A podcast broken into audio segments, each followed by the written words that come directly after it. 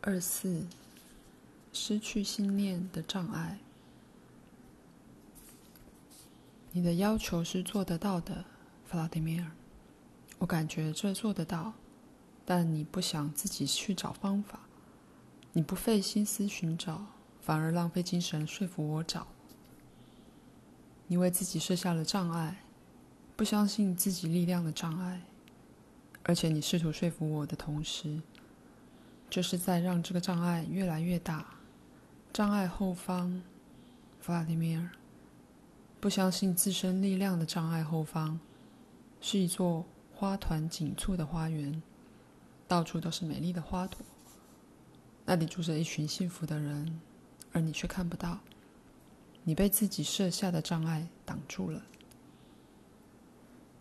如果是我找到方法，这个障碍又会更大。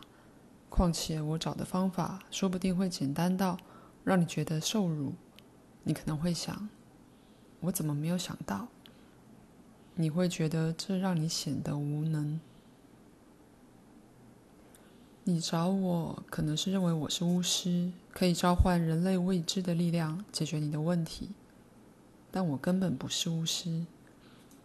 我可以透过感觉接受有关万物的宇宙咨询。明白宇宙知道的一切，但其实每个人都有能力接受这样的资讯，但前提是不能设下不相信自己力量的障碍。身体也要健康，思想没有扭曲。宇宙的资讯就像超级电脑储存的资料，拥有电脑的人只要按下几个按键，就能获得需要的资讯。现在想象一下，弗拉迪米尔，你不自己按下按键，却要求我替你做。人一直都需要资讯，如果自己不知道怎么按这些按键，就会一直有求于人。需要会按的人在你身边。我知道怎么用电脑获得资讯，只是不知道怎么从宇宙取得。很简单，非常简单，自己去找解决的办法。相信只有你自己可以找到正确的办法，最正确的办法。我一直在想，想一整年了，仍然没有答案。我跟你说，答案无法跨越你设下的障碍，这点从你急着求我就看得出来。我不能替你解决问题，阿纳丝塔夏坚决不帮我，让我感到非常愤怒。是啦，你当然不会帮我的，你总是坚持己见，什么理由都不能改变你的心意。我语带讽刺地说：“我再说一次，那里有三百个家庭，但愿神没有让其他地方建造祖传家园的人。”遇到这种情况，但那里有三百个家庭啊，弗拉迪米尔，或许真的是神设下了这种情况。你想想看，如果土地一开始就很肥沃，他们说不定就得不到这些土地。也许是神亲自安排了一切，让政府觉得这些地不适合栽种花园。因为这种情况，三百个家庭才能取得这些土地，开始建造祖传家园。也许有人会嘲笑他们，说他们弄不出天堂乐园般的绿洲。但资讯会以小火花的形式穿越过来，并碰触及他们其中一人，使这些地方被水果树上、草丛间的数十亿株花儿照亮。这种小火花，也许真的能穿越过来吧。但我们现在就要生活。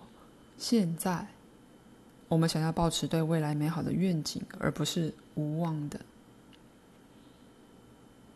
忽然间，我感觉到背后一股暖意，于是转过身，儿子瓦洛加站在我的面前，与我四目相交。不寻常的暖意越来越强。儿子长得像阿纳斯塔夏，可能也有点像年轻时的我。他几乎跟我一样高了，年幼的身材匀称，运动员般的体态叫人啧啧称奇。但不是那种刻意练出来的肌肉，而是有一种理想的协调感。儿子的眼神就和阿纳斯塔夏温柔的眼神类似，他的眼神中也带有。不瞒各位，他的眼神传达了一种难以解释的信心，一种难以解释又沉着的信心，犹如他不知道人生会有什么困难。或想不到人类会有什么无法克服的难题。瓦洛加向我鞠躬，然后对着阿纳斯塔夏说：“妈，我听到你们刚才的对话了。妈，请允许我跟你谈谈，表达我的意见。”他恭敬地向阿纳斯塔夏鞠躬，静静地等他回应。我第一次看到。或说，感觉到他对阿纳斯塔夏的敬重与爱。看来没有得到母亲的许可，他是不会开口的。阿纳斯塔夏专注地看着儿子，不急着回答。他的眼神并不严肃，比较像是温柔又尊敬的眼神。真奇怪，我心想，这么简单的要求，他为何过这么久还不回答？他的思考速度飞快，在这么长的停顿中，都可以算好一堆可能发生的事了。但在这里，没有什么需要计算的呀。后来，阿纳斯塔夏终于回答：“说吧，亲爱的儿子，我和爸爸会认真听你讲话。”妈，我觉得你如果帮爸爸会很好，也是对的。我感觉得出来，他很重视这个问题。如果你能帮他，他不相信自己力量和智慧的障碍不会变大，反而会变小，可能还会有一部分开始瓦解。我觉得爸爸需要帮忙。瓦洛加不再说话，阿纳斯塔夏一样没有马上回答。而是以慈爱的眼神，带着微笑的看着儿子，然后说：“你说的当然对，亲爱的儿子。这种情况下，爸爸的确需要帮忙。瓦洛加，请你帮帮爸爸吧。你们两个会找出方法的，其他人也会。最好现在就在这里开始找。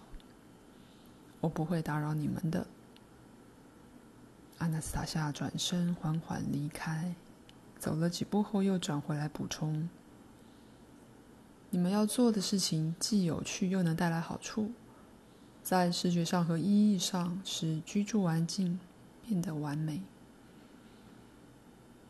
我站在儿子的面前问他：“告诉我，瓦洛加，你有办法像妈妈那样运用宇宙的所有资讯吗？”很多思想家都谈过这点。知名作家史坦尼斯劳莱姆也说过：“宇宙就像一部超级电脑，我们的生活不能没有它。你能成功运用它吗？”没办法像妈妈这么快。为什么？因为妈妈是纯种的。什么意思？纯种？我惊讶的问：“意思是说，原始起源的人种保存在他的体内？为什么你的体内没有？”啊，我懂了。我心想：因为我不是纯种，说说不定阿纳斯塔夏就是这样跟他解释的。但他当初为什么会答应与一个不纯的人生小孩？难道他找不到别人了吗？儿子专注的看着我，似乎知道我在想什么，于是开口：“妈妈非常爱你，爸爸，跟我来，我给你看两样东西。走吧。”我答应后，跟着儿子走。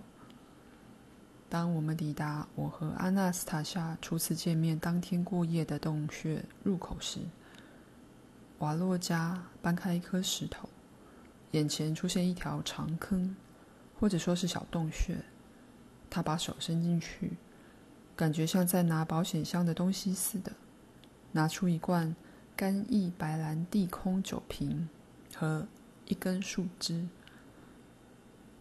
我想起，这是我当初与他初次见面，在途中休息时喝的干邑白兰地。哇，他居然把瓶子留了下来！我心想，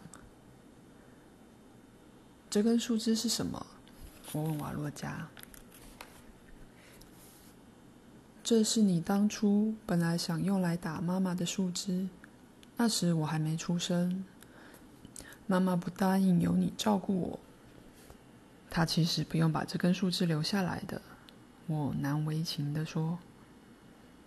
妈妈说，你拿这根树枝时，你的体内流窜大量能量，所以他现在很珍惜这根树枝。他留这些东西做什么？至少酒瓶是拿来装水的吧？妈妈没有把它拿来装水，她常常来这里搬开石头。